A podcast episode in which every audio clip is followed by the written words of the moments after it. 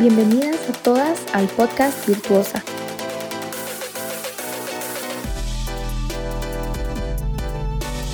Para nuestra serie Mujeres Extraordinarias tenemos como invitada a Kenzie Velázquez con la voz de Lali Durón, hablándonos sobre la mujer samaritana.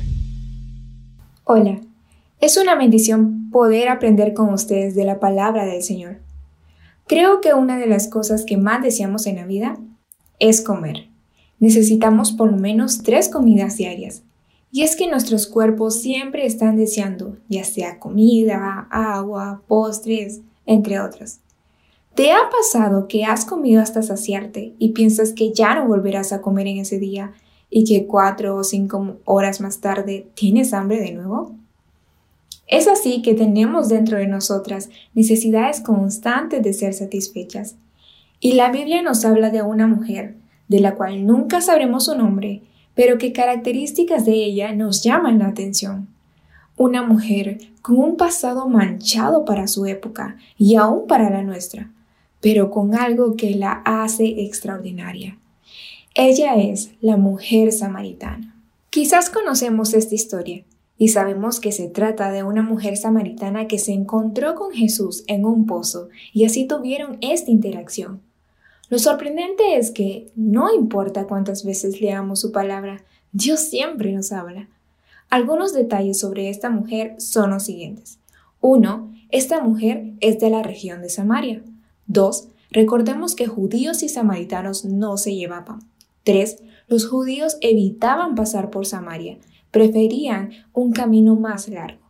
4. Los samaritanos eran una raza mixta, parte judía y parte gentil. 5. Los samaritanos eran rechazados por los judíos. 6. Además de esto, esta mujer tenía muy mala reputación.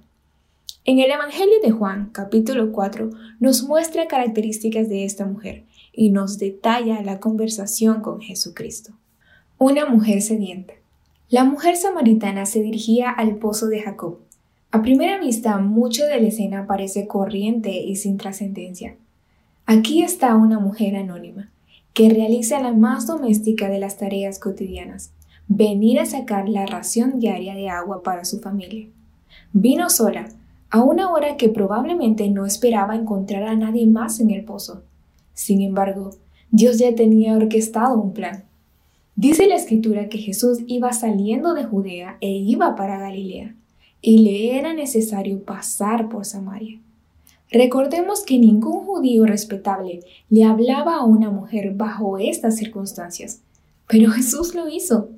Tenía un propósito que cumplir, y esto requería que viajara a través de Samaria, se detuviera en el histórico pozo de Jacob, conversara con esta problemática mujer e hiciera una divulgación sin precedentes de su misión e identidad.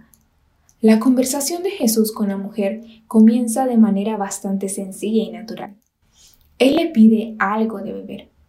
El pozo era hondo y no tenía forma de sacar agua. Por eso le dijo, dame de beber. La mujer se sorprende, puesto que ella es samaritana y él judío. Sin embargo, Jesús la quiere llevar a una necesidad más profunda que la física.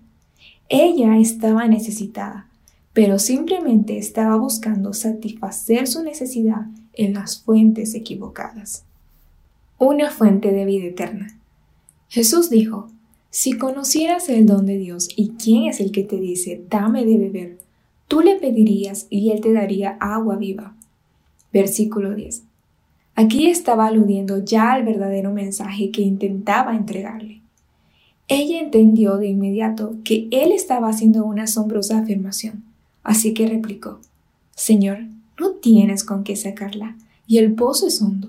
¿De dónde pues tienes el agua viva?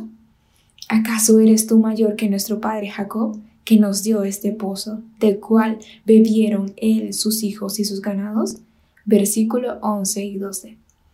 En realidad, ella es más grande que Jacob, y ese es precisamente el punto que quería demostrarle le aseguró que el agua que él ofrecía era infinitamente mejor que el agua de Jacob. Cualquiera que bebiere de esta agua volverá a tener sed, mas el que bebiere del agua que yo le daré no tendrá sed jamás, sino que el agua que yo le daré será en él una fuente de agua que salte para vida eterna. Versículo 13 y 14. Lo que la mujer samaritana necesitaba no era que Cristo llenara su corazón de plenitud y satisfacción, sino que le concediera el regalo de la salvación. La razón por la que Cristo le ofrece el agua viva no es porque ella estuviera insatisfecha con la vida, sino porque estaba perdida en su pecado. Pastor Héctor Salcedo. Tal es así que Jesús le muestra su condición de pecadora. Él sabía todo acerca de su pecado, con sus infinitos detalles. Cuando más tarde ella contó de su encuentro con Jesús, este fue el hecho que dejó mayor impresión en su mente. Me ha dicho todo cuanto he hecho. Versículo 29 al 39. Momentos antes le había preguntado si él era más grande que Jacob. Ahora lo sabía. Ella reconoce su propia culpa. Señor, me parece que tú eres profeta, dijo en el versículo 19. Jesús la había desenmascarado completamente. Quienquiera que fuera, obviamente sabía todo sobre ella. Y a pesar de eso, lejos de rechazarla o castigarla, le ofrecía el agua de la vida. Una revelación deslumbrante.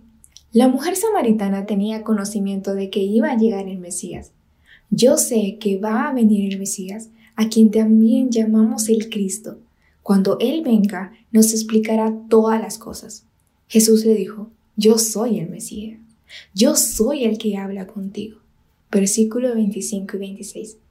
Esta es la más singular, directa y explícita declaración mesiánica que Jesús jamás haya hecho. No hay ninguna evidencia bíblica de que haya dicho esto tan francamente a nadie más.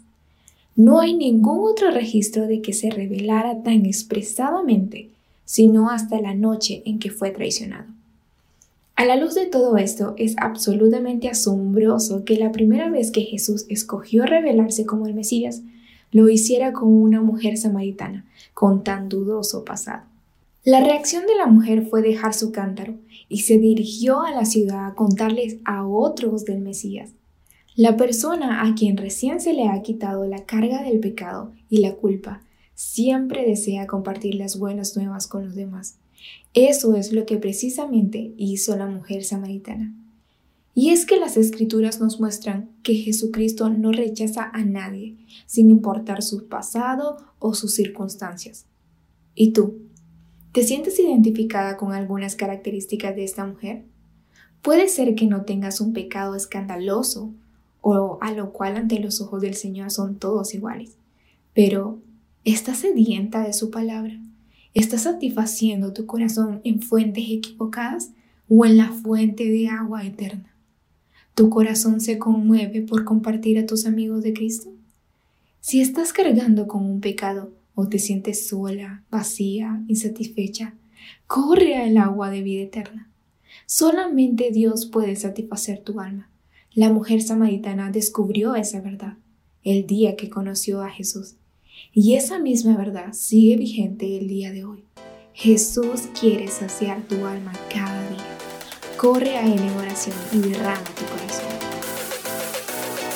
Muchas gracias a nuestra invitada y a ustedes por escuchar.